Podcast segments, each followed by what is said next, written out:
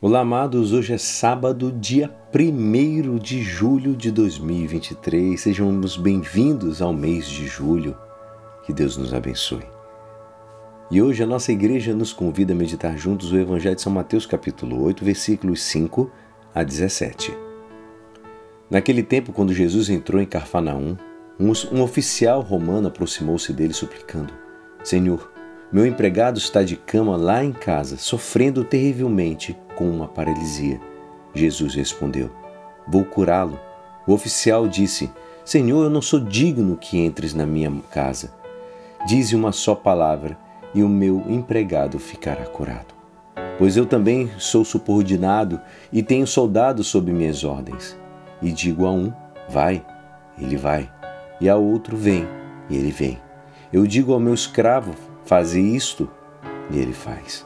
Quando ouviu isso, Jesus ficou admirado e disse aos que o seguiam: Em verdade vos digo, nunca encontrei em Israel alguém que tivesse tanta fé. Eu vos digo: muitos virão do Oriente e do Ocidente, se sentarão à mesa do reino dos céus, junto com Abraão, Isaque e Jacó, enquanto os herdeiros do reino serão jogados para fora, nas trevas, onde haverá choro e ranger de dentes. Então Jesus disse ao oficial: Vai e seja feito como tu creste. E é naquela mesma hora o empregado ficou curado. Entrando Jesus na casa de Pedro, viu a sogra dele deitada e com febre. Tocou-lhe a mão e a febre a deixou. Ela se levantou e pôs-se a servi-lo.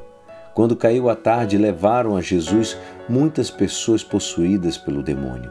Ele expulsou os espíritos com sua palavra e curou todos os doentes, para que se cumprisse o que foi dito pelo profeta Isaías. Ele tomou as nossas dores e carregou as nossas enfermidades. Esta é a palavra da salvação.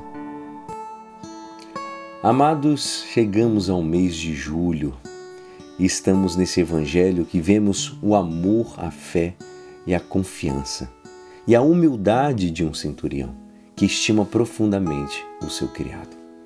Preocupa-se tanto por ele que é capaz de humilhar-se ante Jesus e pedir: Senhor, meu criado está na cama lá em casa, paralisado, sofrendo demais.